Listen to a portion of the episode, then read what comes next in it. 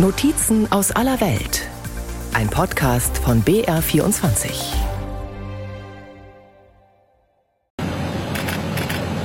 Schnellen Schrittes besteigt Kamala Harris ein Schiff der philippinischen Küstenwache auf der Insel Palawan.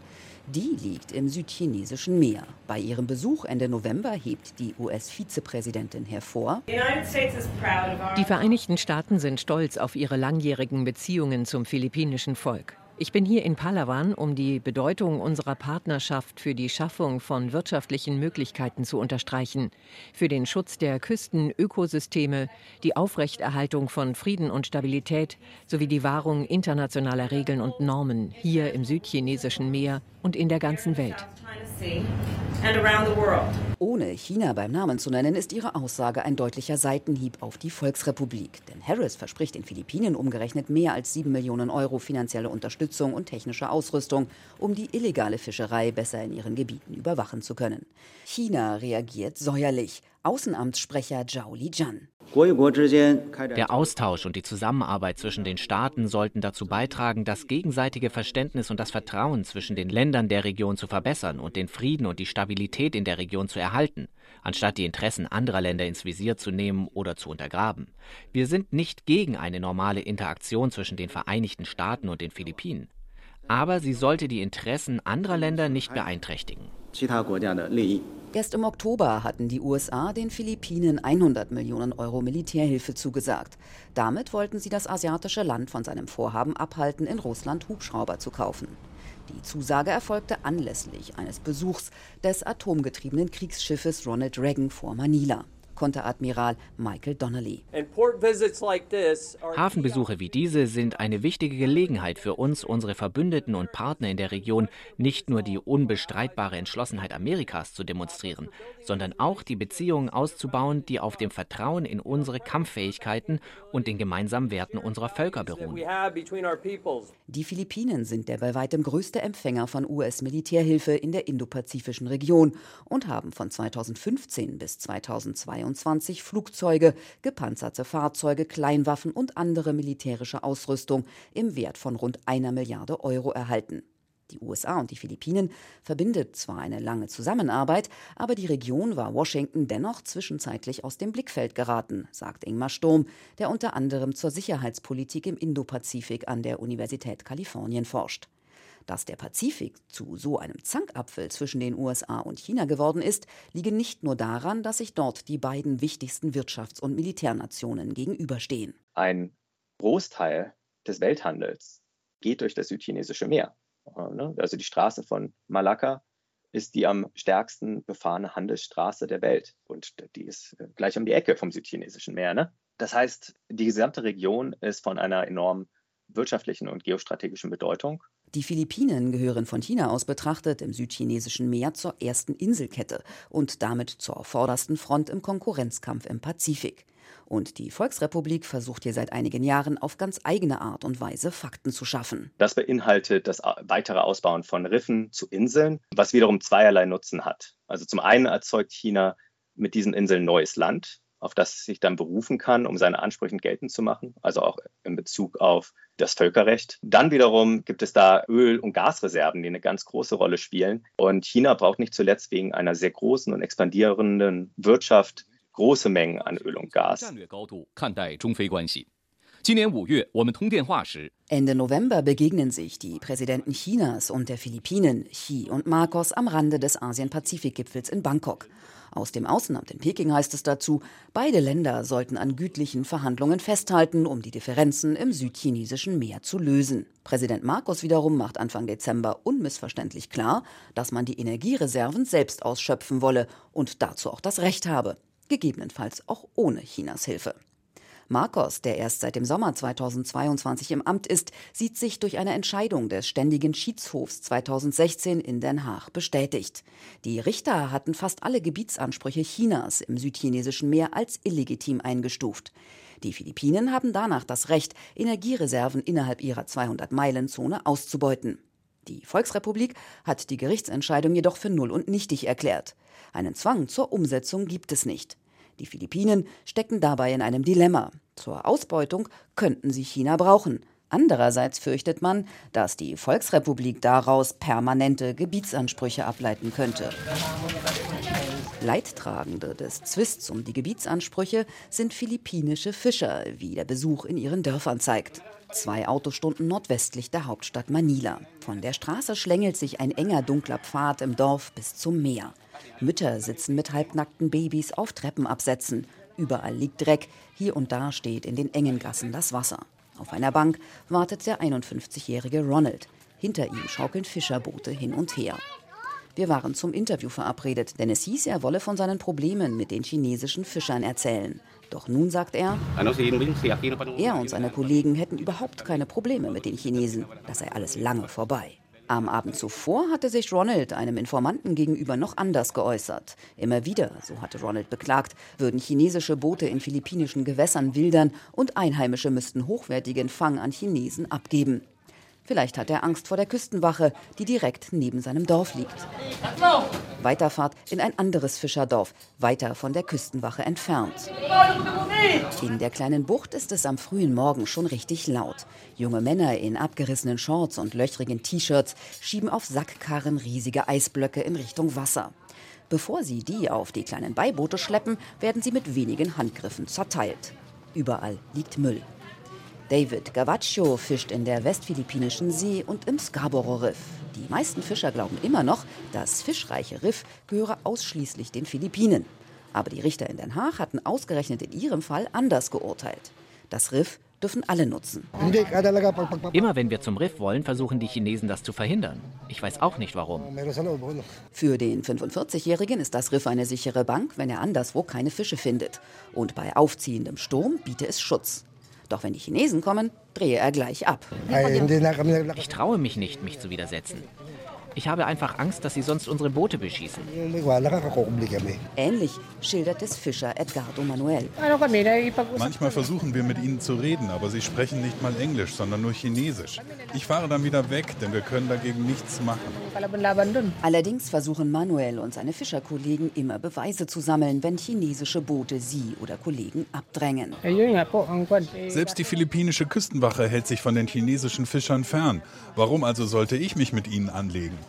Aber immer wenn wir in unseren Gebieten chinesische Boote sehen, machen wir Fotos und schicken sie der Küstenwache per Messenger.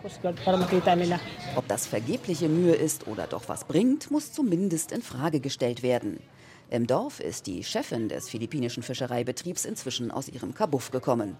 Ins Mikrofon will sie nicht sprechen, berichtet aber, dass die Küstenwache einigen Fischern Geld gezahlt habe, damit sie Beweisfotos machen, die belegen sollen, alles ruhig auf See. Die Chinesen machen keine Scherereien. Weit weg von diesen Problemen ist Dindo Manhit. Der Analyst der einzigen Denkfabrik des Landes und Unternehmensberater empfängt in einem exklusiven, chilligen Club in Manila. Die Musik kann leiser gestellt werden, die Klimaanlage nicht.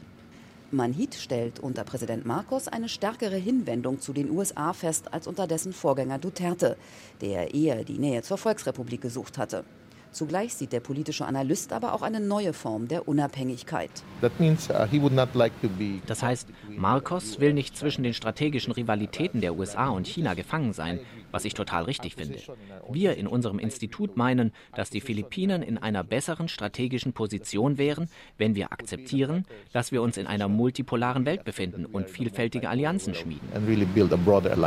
Das könne man an den ersten beiden Reisen des Präsidenten sehen, die ihn nach Indonesien und Singapur geführt haben.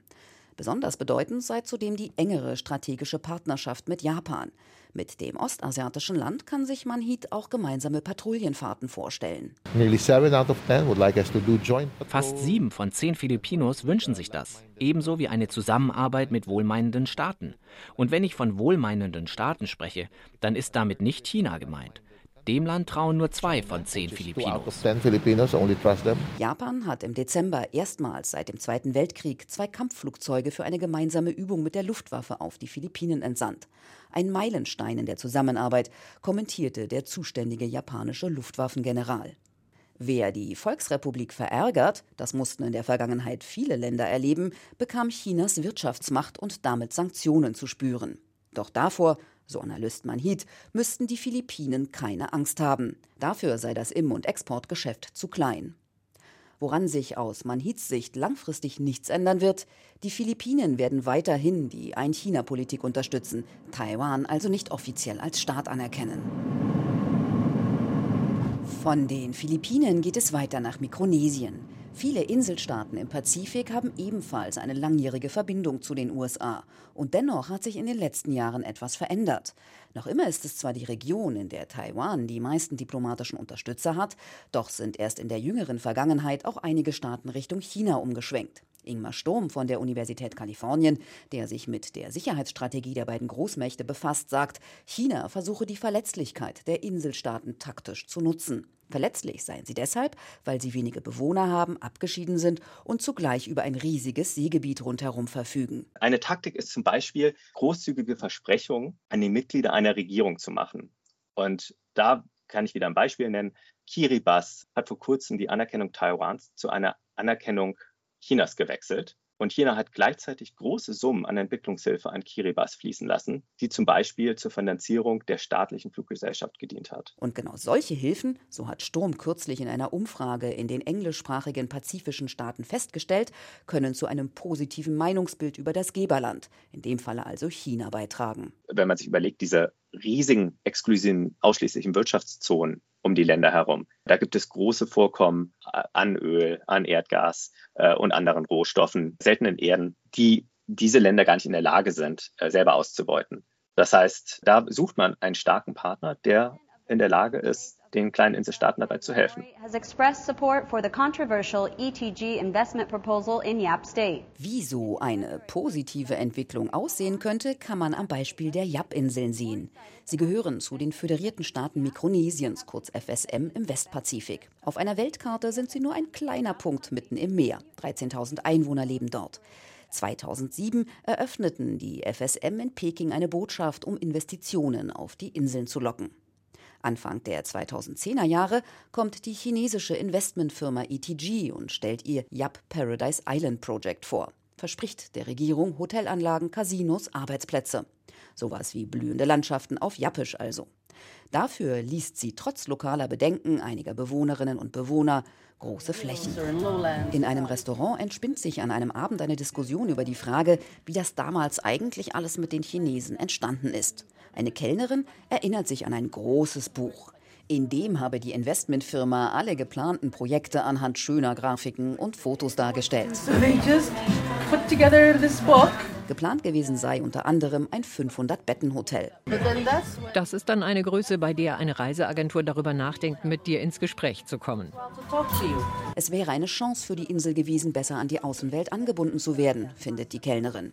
Tatsächlich wirbt ETG in seinem im Internet veröffentlichten Projektpapier mit der Nähe zu Shanghai, Hongkong und sogar Peking. Alles nur dreieinhalb bis vier Stunden entfernt. Wenn dann die ersten Flüge kommen, sehen das auch andere Anbieter und ziehen nach. Und die hätten ja nicht alle in dieses eine Hotel gehen können. Einige hätten hier und andere dorthin gehen müssen. Das hätte allen auf den Inseln geholfen und würde noch helfen, gerade jetzt nach der Pandemie, wo man mehr als zwei Jahre nahezu komplett von der Außenwelt abgeschottet war. Doch bis heute ist nichts passiert. Warum nicht? Darauf wollen weder der zuständige ETG-Vertreter noch der zuständige Dorfvorstand der ARD antworten. Besuch im Ort Maki, dort wo das Land geleast wurde. Mehrere Männer sitzen im Schatten unter einem offenen Unterstand aus Kokospalmen. Urun ist 68 Jahre alt und erklärt sich bereit zu helfen. Und dann läuft er auch schon los. In Badelatschen den ersten Hügel hoch. Es sind mindestens 30 Grad im Schatten und 80 Prozent Luftfeuchtigkeit. Links und rechts des Weges ist dichter Urwald. Urun hatte hier ein Stück Land. Vor ein paar Jahren kam dann die chinesische Firma und ich habe dann meine Unterschrift unter den 99 Jahre dauernden Leasingvertrag gesetzt. Eine Wahl hatte er offensichtlich nicht. Unser Dorfchef hat gesagt, ich soll unterschreiben. Der hätte das direkt mit dem Vertreter der Investmentgesellschaft ausgemacht. Im Gegenzug erhält Udun ein wenig Geld. Wir bekommen monatliche Raten, aber so viel ist das nicht. Manche erhalten 1000 Dollar, manche auch nur 280 Dollar. So wie er selbst. Warum er nur eine verhältnismäßig kleine Summe bekommt, weiß er nicht. So richtig glücklich ist Udo nicht mit der Idee, sein Land zu vermieten, aber er habe das Geld gebraucht und es sei immerhin besser als nichts. Nach etwa einer halben Stunde Fußmarsch hoch und runter, teils durch dicht bewachsene Wege, stehen wir mit Udon am Meer. Das Wasser ist transparent. Man kann die sich tummelnden Fische sehen. Urun zieht mit den Händen einen Bogen von links nach rechts. Vom Ufer bis oben zur Anhöhe sei alles in chinesischer Hand. Während sich Urun auf dem Rückweg erstmal ein Dosenbier genehmigt, sagt er, dass er sich über eine Hotelanlage gefreut hätte. Man brauche Investitionen. Sorge bereitet ihm nur der lange Leasingvertrag. 99 Jahre ist ein bisschen lang. Ich bin jetzt 68 und habe noch ein paar Jahre. Und was wird dann mit dem Land geschehen, wenn ich mal nicht mehr bin, fragt er sich. Seinen Leasingvertrag will Udo nicht zeigen, fürchtet sonst im Dorf ins Gerede zu kommen. Inzwischen wurde der Vertrag auf 50 Jahre gekürzt, sagt James Lucan, der in der mikronesischen Regierung mehrere Jahre für Ressourcen und Entwicklung zuständig war. Dass bisher nichts gebaut wurde, sei ein Versäumnis der Regierung. Verteufelt werden sollten die Chinesen deshalb jedoch nicht. Ich denke, sie sollten fair behandelt werden. Es wurde viel darüber berichtet, wie dominant China ist und dass es alle Politiker besticht. So etwas mag hier und da vorkommen, aber Yap sollte sich darum nicht scheren, sondern fragen, Sie wollen hierher kommen und investieren? In welcher Branche? Und dann klare Grenzen und Regeln aufstellen, damit dann auch wirklich gebaut werde. Selbst wenn diese chinesischen Investitionen vor sich hindümpeln, geht es auf anderer Ebene voran. Erst im September übergab die Volksrepublik an Mikronesien einen Scheck für den Kampf gegen Covid. Der Präsident der Inselrepublik Panuelo versucht einen Weg zwischen den beiden Großmächten zu finden. Die Inseln wollen Teil des chinesischen Seidenstraßenprojekts sein, unterstützen offensiv die Ein-China-Politik. Andererseits existiert seit Mitte der 80er Jahre ein Assoziierungsabkommen mit den USA, das 2023 in die Verlängerung geht. Bei dem sogenannten COFA, das steht für Compacts of Free Association, erhalten die Inseln grob gesagt Wirtschafts-, Verteidigungs- und andere finanzielle Hilfen. Im Gegenzug dürfen die USA die Inseln militärisch nutzen. James Lucan steht der Verlängerung eher skeptisch gegenüber. Man sei dankbar für die Hilfen, sei aber zugleich weiter in die Abhängigkeit gerutscht. Und ich möchte, dass wir von dieser Abhängigkeit wegkommen. Denn je länger wir von dieser Art von Hilfe abhängig sind, desto unproduktiver werden wir. Im Moment kommen unsere Importe nur von der Ostküste der Vereinigten Staaten. Dabei haben wir andere Länder um uns herum. Ich sehe nicht ein, warum wir mit denen keine sehr dynamischen Handelsabkommen haben, die die Kosten für Importgüter ein wenig senken können. Denn tatsächlich sind die Lebensmittelpreise auf den Inseln, auf denen der Stundenlohn im Durchschnitt bei einem Dollar 60 liegt, auf europäischem Niveau. Ich habe wirklich Angst, denn die Einwohner Japs wissen nicht, was in dem Abkommen neu verhandelt wird. Wir wissen nur, dass die Finanzregelung ausläuft. Aber die USA haben von einer kompletten Neuverhandlung gesprochen. Heißt das, alle Verpflichtungen werden neu verhandelt oder nur die finanzielle Unterstützung? Wir sollten da genau aufpassen. Derzeit erwägen die USA nach Medienberichten, auf Mikronesien Militärbasen zu errichten. Das Recht dazu haben sie. Besuch auf Palau. Auch die Pazifikinsel unterhält ein Assoziierungsabkommen mit den USA.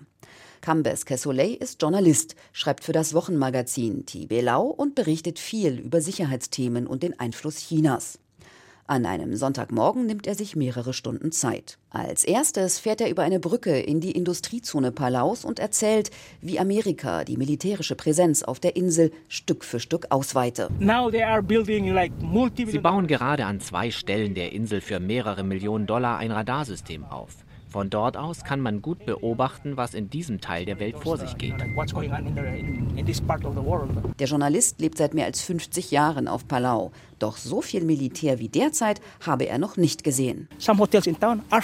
Einige Hotels in der Stadt sind voll mit US-Soldaten, aber es gibt noch keine permanente militärische Präsenz. Sie kommen nur, um Übungen oder Infrastrukturmaßnahmen durchzuführen. Dann reisen sie wieder ab und kommen zur nächsten Übung wieder. And then they leave and then until the next exercise. Palau ist deshalb ein interessanter Fall, weil es zu den 14 verbliebenen Staaten der Welt gehört, die Taiwan diplomatisch anerkennen. Erst im Herbst besuchte Vizepräsident Lai die Insel. Das Verhältnis beider Staaten ist eng. Taiwan hat wirklich zur internationalen Entwicklung von Palau beigetragen. Zur Entwicklung der Infrastruktur, des Gesundheitswesens und in der Bildung. Die Nähe zu Taiwan sieht China natürlich nicht gern. Die Inselbevölkerung hat ein ambivalentes Verhältnis zur Volksrepublik. Leilani Riklai war vor einigen Jahren Präsidentin des Tourismusverbandes. Damals, 2014-15, hätten chinesische Touristen Palau förmlich überrannt. Sie fährt zu einem zweigeschossigen Wohnhaus, in dem einige Reisende damals auf engstem Raum Urlaub gemacht hätten. Aber die Einheimischen haben sich erstmal gefreut, weil die chinesischen Touristen auch die Fischerboote angemietet haben. Sie hatten also jeden Tag Kundschaft. Aber dann, anderthalb Jahre später, fingen sie an, selbst Boote zu kaufen. Und dann hatten die Einheimischen natürlich nichts mehr davon. Inzwischen hätten einige Palauer auch ihre Häuser an Chinesen verkauft, die dann zunächst in Hotels umfunktioniert wurden. Die Stimmung schlug um, auch weil in kurzer Zeit zu viele Touristen auf die Insel kamen. Palau kürzte die Flüge aus Shanghai und Macau. Die Volksrepublik erklärte daraufhin, die Insel sei als Reiseland nicht mehr zugelassen. Statt Touristen kamen nun chinesische Arbeiter. In den Hotels entstanden Computerräume. Leilani Reklai zeigt eines der Häuser, in dem die Menschen zusammengepfercht leben und arbeiten mussten. Palau, so die heutige Geschäftsfrau und Journalistin, sei als Ort zur Geldwäsche und für krumme Geschäfte genutzt worden. Es ging um Online-Zahlungen. Palau eignete sich so gut, weil wir keine diplomatischen Beziehungen zu China haben. Es konnte also keiner kommen und das Geschäft stoppen. Das machte Palau für diese Art von Geschäften so attraktiv. Sie haben Millionen und Abermillionen Dollars verdient. Wie das investigative Recherchekonsortium zu organisierter Kriminalität und Korruption OCCRP Mitte Dezember aufdeckte, ebneten langjährig auf Palau lebende Chinesen den Weg bis nach ganz oben. Auch zwei ehemalige Präsidenten sollen beteiligt gewesen sein. Die Spuren führen zur chinesischen Mafia und zur kommunistischen Partei Chinas. Rasant lenkt derweil Reklai Lelani ihren Kleinwagen weiter in Richtung Norden der Pazifikinsel. Wie zuvor auf Yap ließen auch auf Palau chinesische Unternehmer riesige Flächen Land, angeblich um Hotels und einen Golfplatz zu errichten. Der ganze Deal sei von vorn bis hinten unsauber. Es gibt viele junge Leute, die Land brauchen, um Häuser zu bauen. Aber wir sagen ihnen, dass es kein verfügbares Land gibt. Und wenn, dann werden für einen Pachtvertrag 6 Cent pro Quadratmeter Miete berechnet. Ich bekomme nur einen Vertrag für 50 Jahre, 25 plus 25. Aber zugleich können wir 2 Millionen Quadratmeter für 99 Jahre an Chinesen vergeben. Und das für nur 2 Cent pro Quadratmeter? Da seien jede Menge rote Umschläge übergeben worden, sagt Leilani Riklai und spricht von Schmiergeld an Dorfoberhäupter und Politiker. Eigentlich habe man den Chinesen eine Frist für den Baubeginn bis 2020 gesetzt, doch passiert sei nichts. Das ist umso erstaunlicher, weil Palau zu 60 Prozent vom Tourismus abhängig ist.